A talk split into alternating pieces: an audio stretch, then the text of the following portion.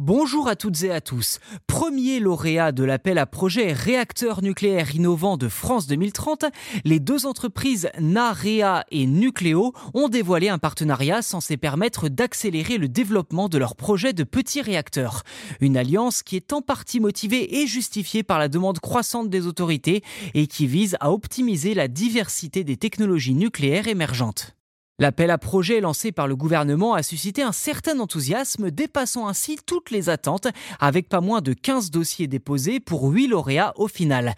Car la France mise gros sur le nucléaire, comme ne cesse de le rappeler le président Emmanuel Macron lors de chaque prise de parole sur ce sujet, notamment dans le cadre du projet France 2030, un plan d'investissement de 54 milliards d'euros pour développer la compétitivité industrielle et technologique de la France. Ainsi, Naarea et Nucléo ont été distingués pour leur travaux, chacune répondant à une demande des pouvoirs publics de mieux maîtriser notre consommation d'énergie.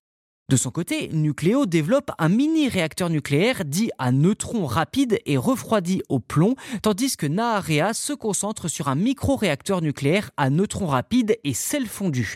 Et clairement, les deux startups veulent aller plus vite, avec l'objectif de commercialiser leurs réacteurs d'ici 2030 justement, et en utilisant des combustibles usagés pour résoudre le défi du stockage des déchets radioactifs. À l'avenir, des laboratoires communs aux deux startups pourraient également être construits, ce qui faciliterait les tests et les démonstrations auprès des autorités de sûreté nucléaire en vue de cette fameuse commercialisation de leurs réacteurs. Voilà pour cet épisode. N'hésitez pas à vous abonner au podcast si ce n'est pas déjà fait sur votre plateforme d'écoute préférée. C'est gratuit et en plus, vous serez les premiers informés lors de la sortie des futurs numéros. Merci encore pour votre soutien et je vous dis à très vite.